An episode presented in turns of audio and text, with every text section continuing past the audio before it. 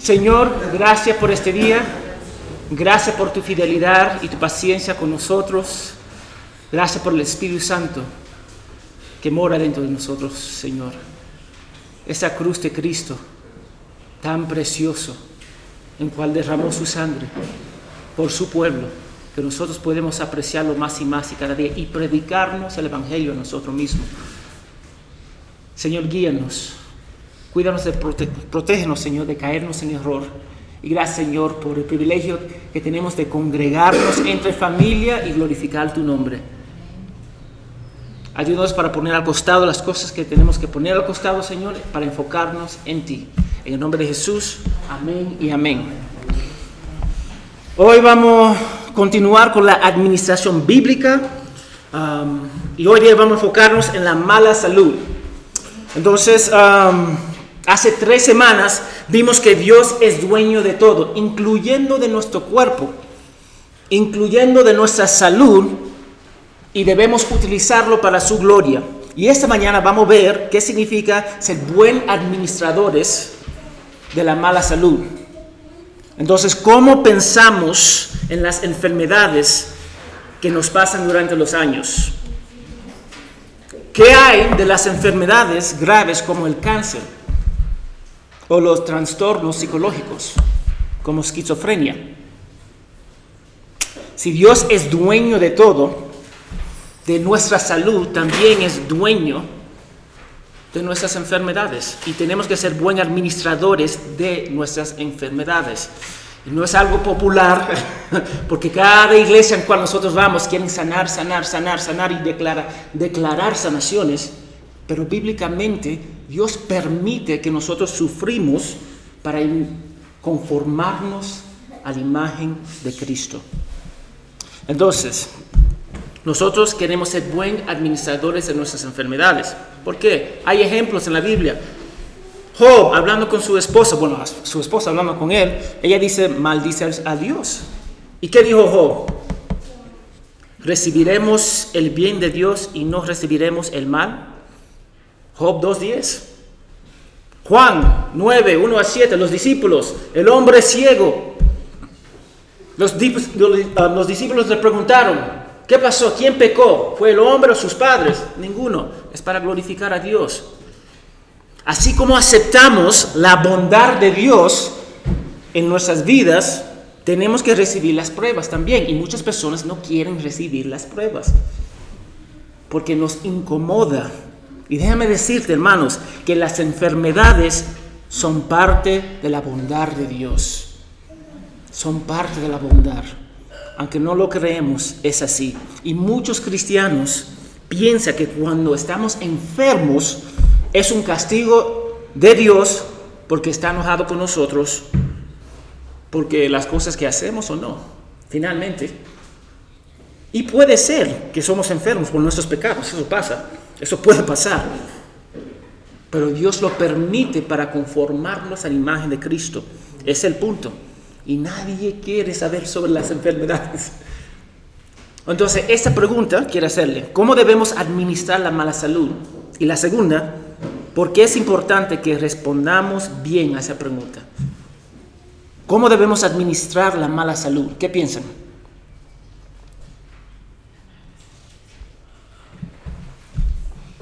¿Qué piensan? El silencio a mí no me molesta, tranquilo.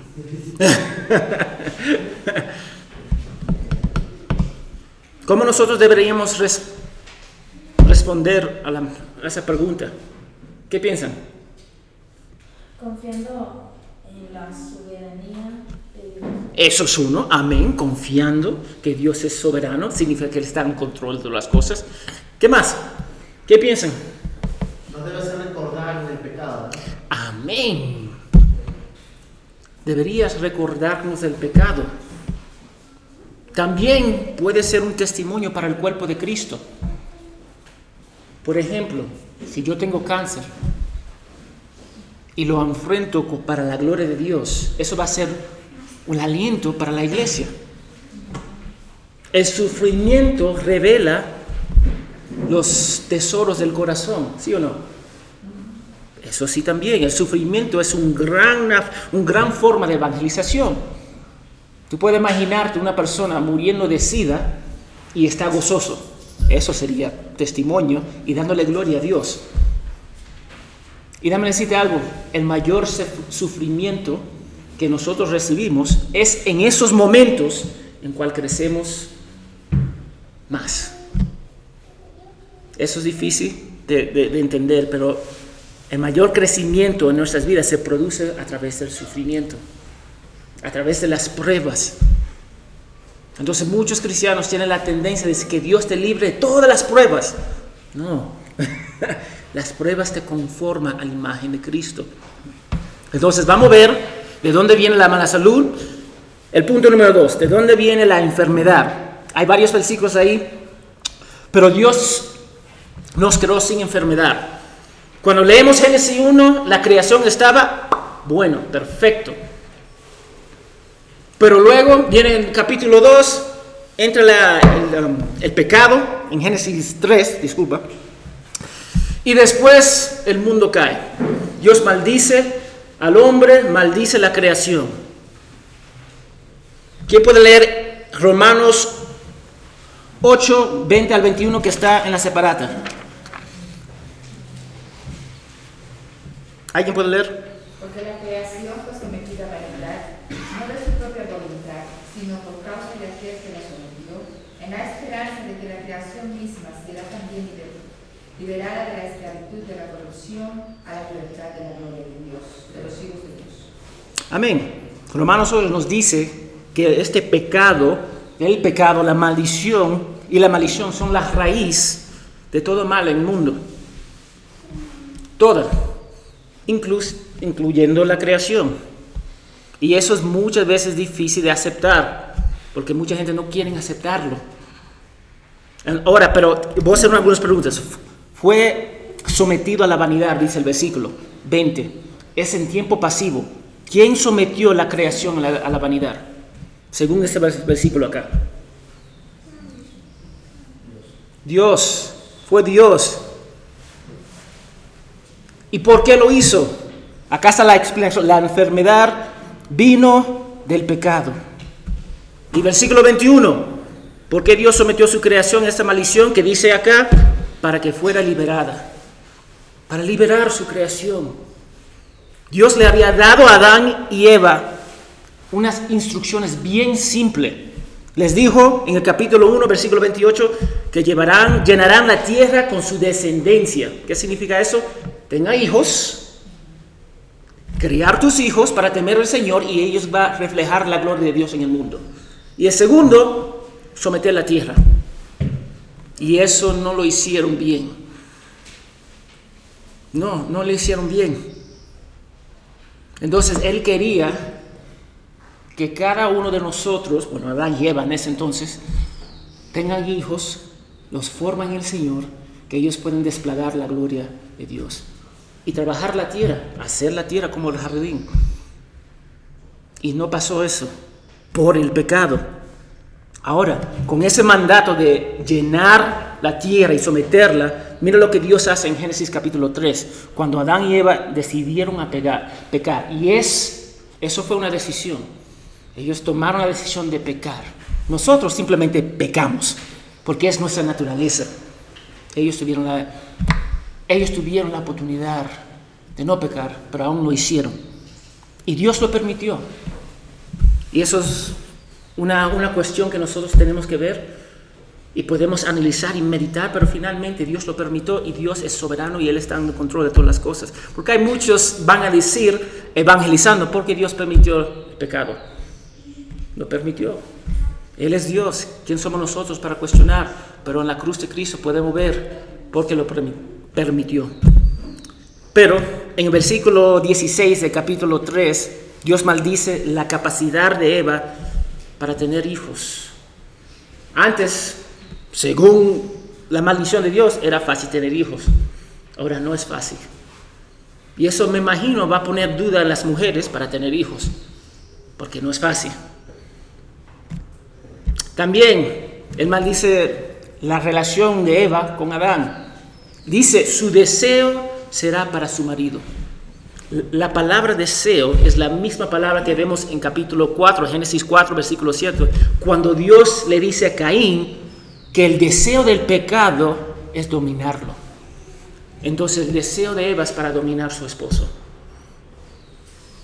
Eso es lo que, para controlar. Y para Adán es para gobernar sobre ella y no una forma bondadosa, sino para más aplastarla. Y eso a donde nace mucho el machismo que nosotros vemos hoy día.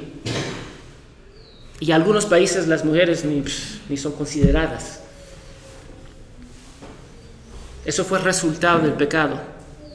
Entonces nos fijamos en el versículo 17 Vemos que la tarea de someter la tierra también fue frustrada. ¿Qué dice la palabra de Dios? Con dolores comerás de ella todos los días de tu vida. Espinas y cardos te producirá. Entonces el trabajo también es difícil. Luchamos para comer por el resultado del pecado. Dios maldice el trabajo y nuestras relaciones porque no quiere que se convierten en nuestros ídolos. Piensa en eso. Dios no quiere que esas cosas se conviertan en ídolos. La familia, las relaciones, el trabajo, todo fueron creados para ser conductos para el propósito más amplio de glorificar a Dios. Eso fue el punto. Pero en un mundo caído, nuestra tentación es encontrar el gozo, la satisfacción en esas cosas, el trabajo, las relaciones, la familia, y no en Dios. Dios asegura que eso no va a pasar. Y amén. La maldición de Dios en Génesis 3 es un acto de misericordia, aunque muchos de nosotros no podemos aceptarlo. Es un acto de misericordia. En misericordia, por el pecado sometió al mundo a la maldición para que, para que nunca satisfaga esas cosas y nos llevará a Dios. Eso, es lo que Dios quiere. La, la, cosa más amorosa que Dios pudo haber hecho una vez que entró el pecado, en cual el pecado nos separó, es asegurarse que no encontramos sentido en el mundo afuera de Él. Mira, tú puedes tener todo el dinero que en el mundo, todo el dinero. ¿Tú sabes cuántas personas en cual yo conozco, me imagino ustedes conocen, que tienen una cantidad de dinero y no hay gozo? El dinero no, no compra lo esencial y lo esencial es Dios. Y así nos, nosotros nos fijamos en las cosas materiales, pero finalmente lo que nos trae gozo es estar en Dios a través de Cristo. Y Dios asegura que nosotros no encontramos sentido en nada fuera de Él. Mira lo que dice John Piper en su libro No desprecies tu cáncer. No sé si algunos de ustedes lo leyeron. Es bien sencillo, ¿no? Es bien sencillo, es buenazo. Deberían leerlo. Él dice, no sirverá decir que Dios solo usa nuestro cáncer, pero no lo diseña. Lo que Dios permite, lo permite por una razón, y esa razón es su diseño. Dios prevé que los desarrollos moleculares se convierten en cáncer, puede detenerlo o no. Si no lo hace, tiene un propósito, ya que es infinitamente sabio es correcto llamar a este propósito su diseño. Y después él dice, si no crees que tu cáncer está diseñado para ti por Dios, no, va a, no va a apreciar a Dios en tu cáncer, lo va a despreciar, va a despreciar tu cáncer. Y nadie piensa en apreciar su cáncer para la gloria de Dios. Todos nosotros tenemos familiares que fueron afectados por cáncer, ¿sí o no? Conocemos. ¿Cuántos de ellos glorificaron a Dios en medio de? Tenemos que dejar de pensar que el objetivo de nuestras enfermedades es pasar lo más rápido para regresar a la norma. Eso es lo que nosotros pensamos. Tengo este dolor, que pase, que pase para yo poder regresar a la norma. No, no, no, no, no, no. Tenemos que gozarnos en el sentido gozarnos de Dios. Debemos empezar a pensar que nuestra meta es aceptar lo que Dios nos ha dado para su gloria, para su honra y para poner nuestros, nuestros ojos en Él, con ojos de la fe, sabiendo lo que Él nos da, bueno y malo, es para, es para nuestro bien. Es para nuestro bien. Que nos lleva al punto número 3, los propósitos de Dios en la mala salud. Decir, ver con los ojos de fe, es fácil de decir, pero difícil en la práctica. Es difícil. Si tú estás, tienes una, una enfermedad terminal y tú vas a morir, y el doctor dice en tres meses de vivir con gozo y confiando en Dios, es difícil. Si queremos ser buenos administradores, debemos asumir que los propósitos de Dios en las dificultades son muchos mejores que nuestras decisiones. Por ejemplo, si ustedes estuvieran la oportunidad de decidir las pruebas de su vida, ¿quién va a decidir divorciarse? Yo me voy a decidir divorciar. Yo, me voy, yo voy a decidir tener cáncer. ¿Quién va a decidir eso? Ninguno de nosotros vamos a decidir eso. Porque en realidad no queremos que nada mal nos pase. Nadie va a decidir por sí mismo que tenga una enfermedad. Dios nos da las pruebas, las enfermedades, la mala salud para conformarnos a Cristo. Entonces, ¿cómo podemos confiar en Él? En su palabra. Ha demostrado cómo se puede glorificar su nombre, cómo podemos enfrentar enfermedades de capacidades para promover sus buenos propósitos. Con eso en mente, vamos a ver cuatro propósitos diferentes en que Dios puede usar la mala salud. Ahora, dame decir algo, yo no estoy diciendo que estos propósitos se aplican exactamente en su, en su, situación, no estoy diciendo eso. Tampoco estoy diciendo que yo sé en la mente de Dios, no estoy diciendo eso. Pero es algo para ayudarnos en la fe. El propósito número uno dice que podríamos odiar el pecado, lo que dice Jair, odiar el pecado.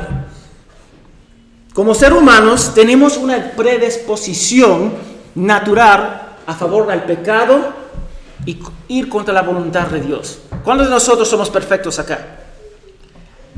Amén. Una vez yo hice esa pregunta y alguien levantó su mano.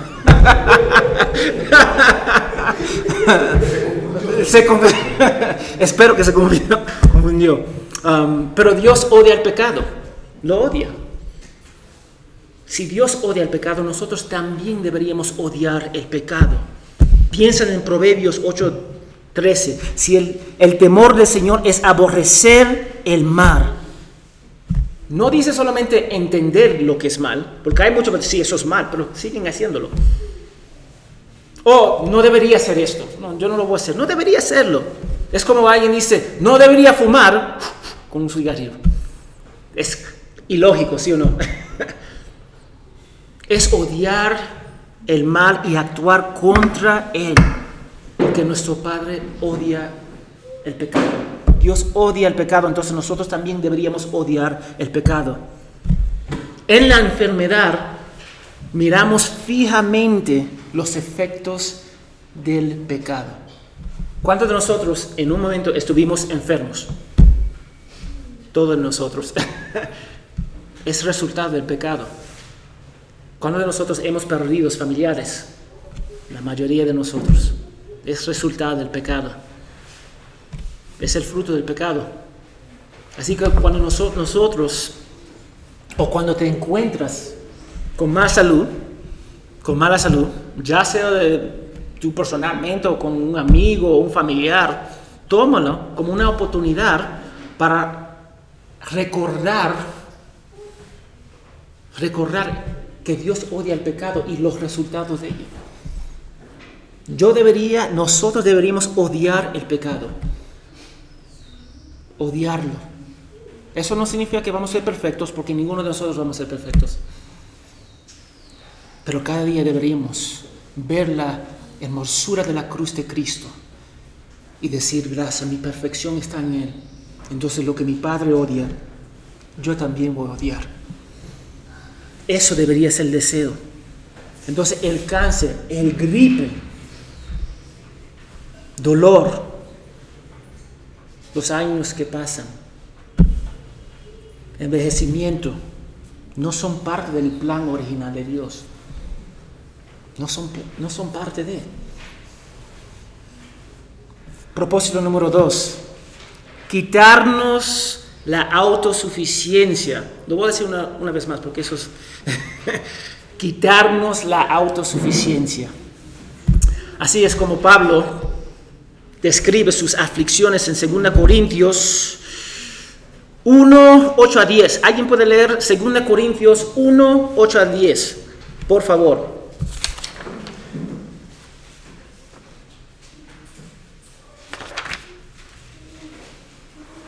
Porque no queremos que ignoréis, hermanos, acerca de nuestra aflicción sufrida en Asia, porque fuimos abrumados sobremanera para más allá de nuestras fuerzas, de modo que hasta perdimos la esperanza de salir con vida.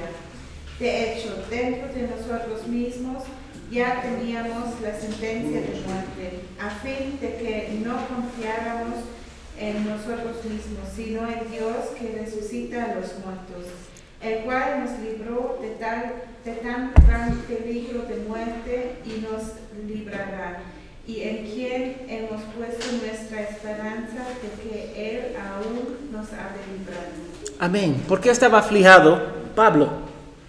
¿Por qué estaba aflijado? Para que no confía en sí mismo, sino en Dios. Pablo estaba aflijado para no confiar en Él, no confiar en sus talentos, no confiar en su persona, sino confiar en Dios. Mira, muchos de nosotros vamos a pasar por dolores, vamos a pasar por mala salud. Y Dios usa el, desgaste de nuestro cuerpo para liberarnos de la autodependencia. Autodependencia es un pecado horrible. Porque algunos, y yo he escuchado a algunos hermanos decir, ay Dios, yo sé que tú eres bueno, tú me amas, reconozco tu bondad en la enfermedad, pero mm, por favor, puede ser un poquito menos bondadoso. No me amas tanto porque estoy sufriendo. Yo quiero regresar a, a mi vida anterior. Y Dios no hace eso. Él no hace eso porque nos ama. Sabe que la dependencia de Él es la fuente de mayor gozo, felicidad. Dios en Cristo. Entonces nosotros tenemos, ya vimos que el dinero es de Dios, el tiempo es de Dios, la salud es de Dios, nuestro cuerpo es de Dios, la enfermedad también es de Dios. Lo permite para conformarnos a la imagen de Cristo. Y de hecho, parece que Dios ha diseñado específicamente la vida para enseñarnos a no depender en nosotros mismos. Cuando somos niños queremos ser adultos, ¿sí o no? Queremos buscar nuestra independencia y cuando lo conseguimos, amén. Y después nos casamos. Entonces ya no somos independientes. Y después vienen los, los niños, somos menos independientes. Y cuando salen los niños, ya nuestros cuerpos nos dicen, ya, Sufi. Entonces, cuando tú pasas por todo ese tiempo, ya tú buscas la madurez y finalmente la vida, la viejez, te dice, basta. Dios es tan impresionante de hacer el punto tan sencillo. No estás en control. No estamos en control. Yo no estoy en control. Ustedes no están en control. Dios está en control. ¿Qué significa depender de Dios prácticamente? Porque tenemos que definir eso. Hay dos puntos que yo quiero destacar acá. Cuando las cosas van mal, uno, debemos atesorar su palabra. ¿Qué dices Proverbios 16, 9? El corazón del hombre planea su camino, pero el Señor qué? Establece sus pasos. Amén. Yo tengo un plan excelente. Cuando estoy argumentando con mi esposa, yo en mi mente tengo uno, dos, tres, cuatro, cinco, seis. Y Dios destruye ese plan. Nosotros tenemos planes, yo voy a hacer esto, estudiar esto, hacer esta carrera, y Dios dice no. Así es. Dios tiene, nosotros podemos planear, y no, yo no estoy diciendo que es malo para planear, pero finalmente Dios decide. Y es algo que nosotros no queremos captar. Entonces, vivir en dependencia de Dios significa que cuando Dios cambie, el rumbo de nuestra vida, lo aceptamos con gozo. Si Él dice, vaya acá y múdate acá, vete de Perú y vete a China, vaya. Si Él permite a perder uno de sus hijos, amén. Aunque duele, amén. Porque Dios es bueno y Él sabe lo que necesitamos. Él quiere que nosotros dependemos de Él, de su pueblo. Dos, cuando las cosas van bien, debemos de entender que nuestra responsabilidad es la fidelidad y no los resultados. Fidelidad, no resultados. Ya vimos eso hace algunas semanas. Es tan difícil hacer eso, vivir como si, si Dios es el único. Tu primer amor, buscar la alabanza de Él en su vida, en tu trabajo, en cómo cría tus hijos, en tu matrimonio, en cada área. Es difícil hacer eso. Ser fieles, no buscar resultados, porque nosotros en nuestra cultura, y más dependiendo a dónde naciste, resultados, resultados, resultados. Y la fidelidad de Dios, ah, más o menos. No es tan importante porque mira mi ministerio, es tan grande. Eso es lo que nosotros decimos y tenemos que cuidarnos sobre eso. Entonces, meditan la verdad de Salmo 119, 66. Acá está. Antes de estar afligidos me descarrié, pero ahora mantengo tu palabra. Amén. Frecuentemente es el dolor lo que Dios usa para guiarnos hacia la sabiduría, que vale mucho más que el dolor que pasamos. Es difícil captar eso. Pasamos por un, dolor tan difícil. Pero el crecimiento de nuestra vida y dependencias de Dios es grande. Y eso es lo que Dios desea. Confianza en Él. Propósito número tres. La mala salud atrás, la mala salud da la oportunidad de servir. Servir, amén. Cada uno debemos servir. Muchos de nosotros no queremos servir. y mira, escucha lo que dice Pablo en Gálatas 4, 3 al 15. ¿Quién puede leer? Está en la, separata acá. ¿Quién puede leer? Amén, Edward. Pero sabe que fue por causa de una enfermedad física que les prediqué el Evangelio la primera vez. Y lo que para ustedes fue una prueba de mi condición física, que no despreciaron ni rechazaron, sino que me recibieron como un ángel de Dios, como a Cristo Jesús mismo, si fuera posible, si hubiesen sacado los ojos y me los Amén. Gracias. Es interesante, cuando Pablo plantó iglesias y plantó varias iglesias en otros lugares, lo hizo manteniéndose, él, él trabajó para no ser una carga a la iglesia. Pero la iglesia en Galacia era algo diferente. Él tenía que depender de ellos. No es a través de la fuerza, sino a través de la enfermedad que Dios lo usó. Es interesante. porque nosotros vemos a Pablo que escribió como 60% del Nuevo Testamento. El hombre, wow, el misionero más grande. Y fue un misionero usado grandemente de Dios para darnos las escrituras. Pero finalmente era un hombre y tenía dificultad. Ninguno de nosotros somos perfectos. Y a veces así es exactamente como Dios usa la mala salud. Como Pablo describe en 2 Corintios 4, 7, Tenemos este tesoro en vasos de barro para mostrar que el poder supremo pertenece a Dios y no a quién y no a nosotros. No me pertenece a mí. Yo no soy el centro del universo. La mala salud nos obliga a depender de los demás. Amén. ¿Y cómo usa Dios eso para, para su gloria? Uno, corregir la mentira de que el valor se encuentra a través de la productividad. Es una mentira grande. Si yo tengo una lista, salud, si yo tengo una lista de 10 cosas de hacer y cumplo 7, buen día. Si no cumplo, si cumplo 5, mal día. Una vez más, fidelidad, no resultados. Porque somos evaluados por, como buenos administradores, por fidelidad. Fidelidad, no nuestra productividad. Entonces, eh, con nuestras enfermedades, nosotros deberíamos usarlo para la gloria de Dios, porque muchos de nosotros, si estamos bien, estamos bien. Nos sentimos, wow, excelente. Cuando estamos mal, nos sentimos mal. Entonces, nuestra autoestima es basada en lo que hacemos y no en la identidad de Cristo. Muchas de esas cosas pasan.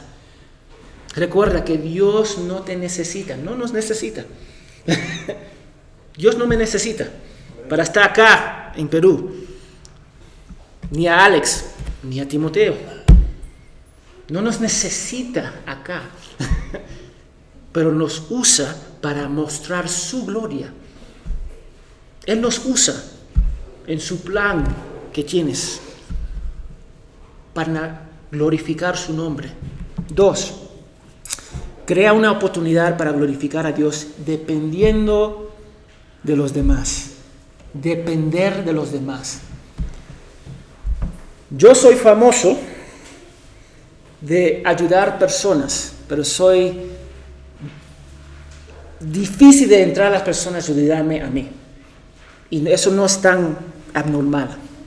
Sí, yo estoy dispuesto para ayudar, pero no estoy dispuesto que la, la congregación me ayude. Eso pasa y eso es, eso es común.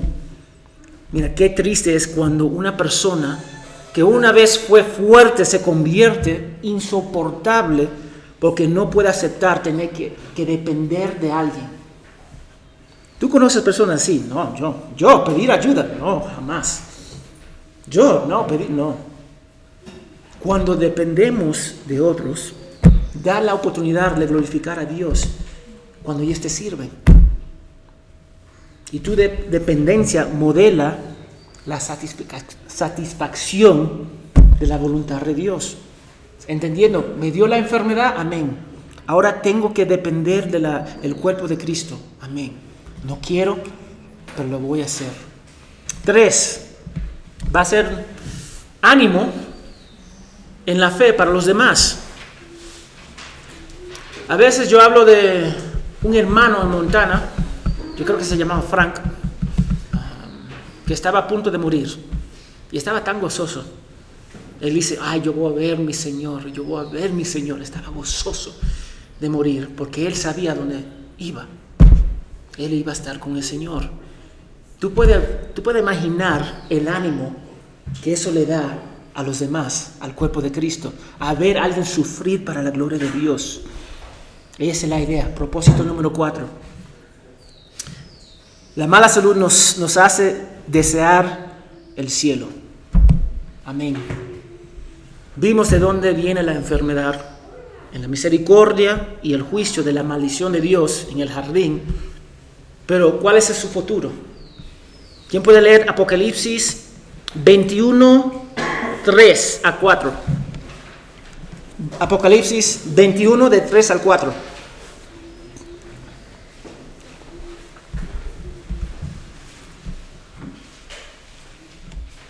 Amén. Amén. Entonces oí una gran voz que decía el el tabernáculo de Dios está entre los hombres, y Él habitará entre ellos, y ellos serán su pueblo. Dios mismo estará entre ellos. Él enjugará toda lágrima de sus ojos y ya no habrá muerte, ni habrá duelo, ni clamor, ni dolor, porque las primeras cosas han pasado. Amén. No va a haber enfermedad en el cielo. Vamos a ser perfectos, vamos a tener cuerpos glorificados. Vamos a estar en la presencia de nuestro Padre. Déjame decirte algo. Muchas personas se acercan para decir cómo tú puedes aconsejar a una pareja que ha perdido sus hijos o que se ha quemado 80% de su cuerpo. Así, nosotros vamos a recibir un cuerpo nuevo, nuevo y perfecto en Cristo. Cada enfermedad que enfrentas es temporal, hermanos.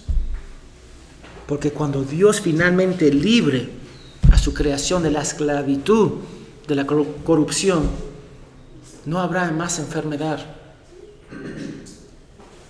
Jamás. Tu cuerpo enfermo será reemplazado por uno glorioso e incorruptible. Eso es lo que va a pasar en el cielo. Dolor. Dios va a renovar nuestra mente. Dios va a renovar nuestro cuerpo. Todo va a ser nuevo. Si fuiste abusado, eso va a ser nuevo. Y tu mente también va a ser nuevo. Si perdiste un brazo, va a ser nuevo. Esa es la esperanza que nosotros tenemos. Y eso debería traernos gozo, gozo. Aunque vamos a sufrir en este mundo, aunque el cuerpo está desgastándose, tenemos la garantía que vamos a tener la eternidad con nuestro Padre con un nuevo cuerpo. Amén. Y yo anhelo ese día. Entonces, no importa su salud hoy día, porque finalmente cada uno de nosotros estamos en camino a la tumba. Cada uno de nosotros. La batalla es para perseverar. La batalla no es para perseverar nuestro cuerpo, sino para perseverar nuestra fe. Esa es la batalla. Fe. Fe no en mí, no en tu pastor, no en la denominación, sino en Cristo. Esa es la batalla confiar en Cristo. Y muchas personas no quieren hacer eso. Eso porque hay tantos productos para mantenernos joven, para mantenernos al día. Eso no es el punto. Dios quiere fidelidad. El cuerpo va gastándose. Punto número 5. Vivir como fieles administradores. Yo creo que es 5 cuatro o cinco, no sé. Me, gustaría dejarnos con algunos puntos prácticos de cómo administrar finalmente la mala salud. ¿Ok? Uno, estar dispuestos a aceptar un papel diferente. Lo digo otra vez, estar dispuesto a aceptar un papel diferente. Tu enfermedad o discapacidad puede darte un papel diferente. Por ejemplo, Vamos a decir un diácono. Tiene la tendencia de visitar todos los hermanos en la iglesia y después pierde sus piernas. Puede ser o tiene una enfermedad. Puede ser que su papel va a cambiar. Ahora, ¿qué va a hacer? Llamar a todos los hermanos y escribirles y mandarlo WhatsApp. ¿Qué tal, bonito? Orar por ellos. Más. Dos, ser prudentes al tomar decisiones. Ser prudentes, tomar decisiones. Mira, parece que hay una contradicción entre actuar nosotros mismos y confiar en Dios. Pero cuando entendemos la fidelidad como la meta de un administrador, esas cosas, las diferencias no existen en realidad. Por ejemplo, yo doy un ejemplo. El medio normal de Dios para preservar nuestra salud es ir al doctor. Amén. Hay algunos que van a decir, yo no voy a llevar a mi hijo al doctor porque Dios lo va a sanar. No usando los medios de gracia que Dios te ha dado. Y si muere tu hijo y va encarcelado porque por negligencia es tu culpa. Porque es un medio de gracia que Dios te ha dado. No es una falta de fe de ir al doctor, al médico, para ver si algo está mal. Hay muchas familias quebrantadas por eso. No voy a llevar a mi esposa al doctor y finalmente muere. Porque Dios va a sanar a mi esposa. Dios lo va a hacer, porque los medios comunes de gracia que Dios nos ha dado no es suficiente. Yo soy un hijo especial de Dios. Tenemos que cuidarnos, ser prudentes de tomar decisiones. Tres, confiar en Dios. Tan sencillo, tan difícil. Nosotros vamos a sufrir con la mala salud, es parte de. Pero Dios no busca a preservar su cuerpo, sino preservar la fe. Eso es finalmente.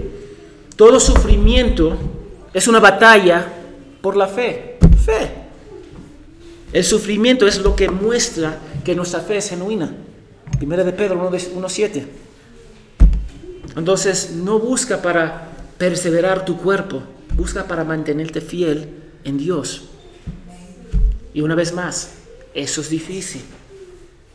Es bien difícil.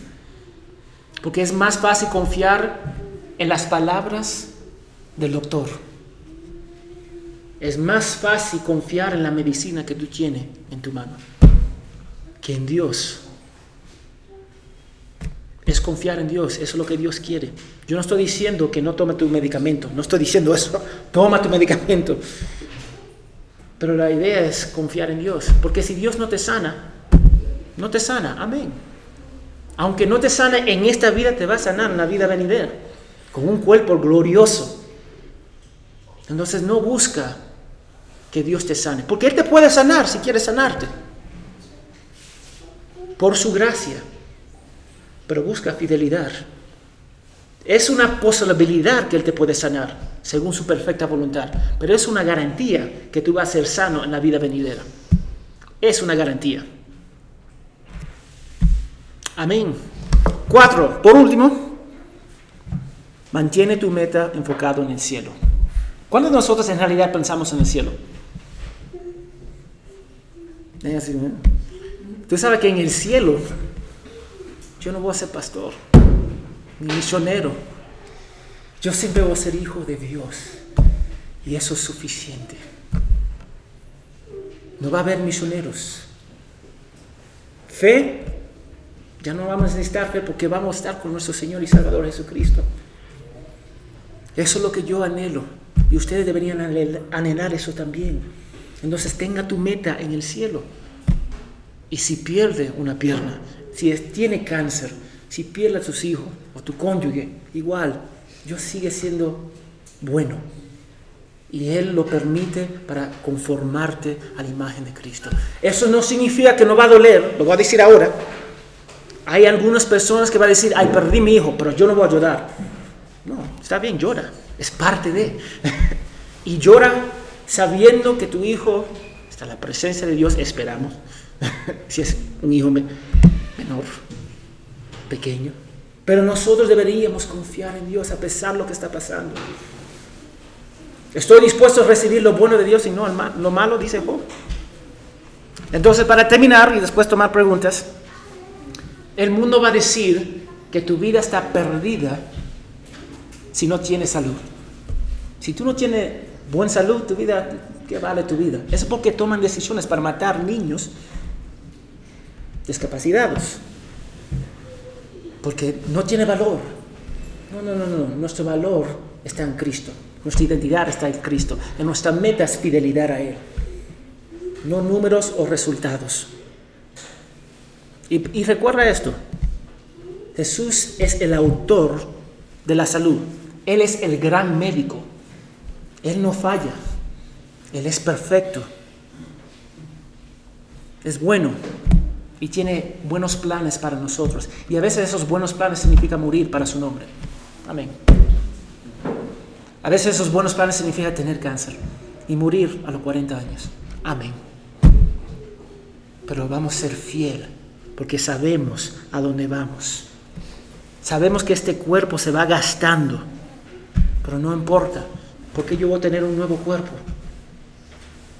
Entonces, busca, confía en el Señor, ponte alegre en las enfermedades. Y eso empieza cambiando tu chip en tu mente. La enfermedad no es un castigo de Dios, lo voy a decir ahora. Él lo permite para conformarnos a su Hijo. Preguntas. ¿Qué preguntas tienen sobre la enfermedad, la mala salud? Entonces, se podría decir que, que Dios muestra mayor bondad, no digo que sea más bueno, sino que puede ser que nos muestre mayor bondad permitiendo una enfermedad que manteniéndonos perfectamente sanos. Sí. Uno, porque cuando somos perfectamente sanos tenemos la tendencia de olvidarnos de Dios. Vamos a tomar el dinero. Si tú tienes cinco soles en tu cuenta, no puedes pagar ninguno de tus recibos y no, tiene- no hay comida para comer. Ahora tú vas a confiar en Dios. Dios, por favor, provee el pan de, hoy día. Y si tienes un millón de soles, tú vas a decirle a Dios, Dios, dame el pan del día. No, tú tienes, el- tú tienes los, los millones de soles en tu cuenta. Ni lo va a pensar. Entonces la más salud que Dios nos da, en realidad, es, muestra la bondad de Dios en nuestra vida. Como la buena salud.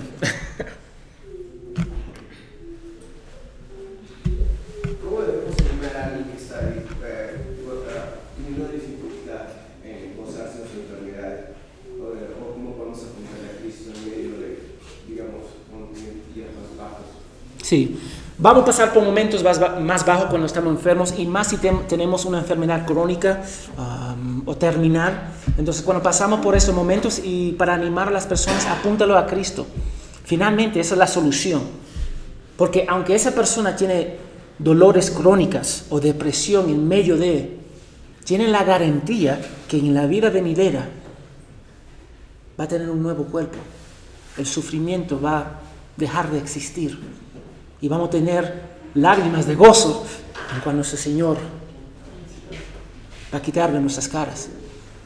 Entonces muchas veces lo que hacemos, no, no te apures, Dios está en control. No, apunta lo que va a pasar. Tú vas a tener un nuevo cuerpo. Manténgate fiel, apunta tu enfermedad a Cristo. Porque muchas veces cuando estamos enfermos, la persona, tomamos el enfoque y lo- lo enfocamos en nosotros. Ay, mírame. Ay, tan mal me siento. Entonces el enfoque es nosotros, no Cristo. Y el enfoque de cualquiera persona, en buena salud o mala salud, es Cristo. ¿Otra pregunta? Sí. Doctor, hay diferentes congregaciones que eh, manejan la enfermedad de distintas maneras, ¿no? Correcto. Y visitábamos a los niños con cáncer y yo llegaba y decía, por las llagas de Cristo eres sano, declara que esa enfermedad no existe y todo eso. Y me tocó hacerlo en una oportunidad y la niña murió. Y cuando fui a darle el préstamo a su mamá, su mamá me miró como que, ¿dónde está ese Dios? ¿O por qué me dijiste eso y resultó ser otra cosa? Ujú. ¿Cómo podemos manejar esa situación, enfocándolo de una forma correcta? Ok.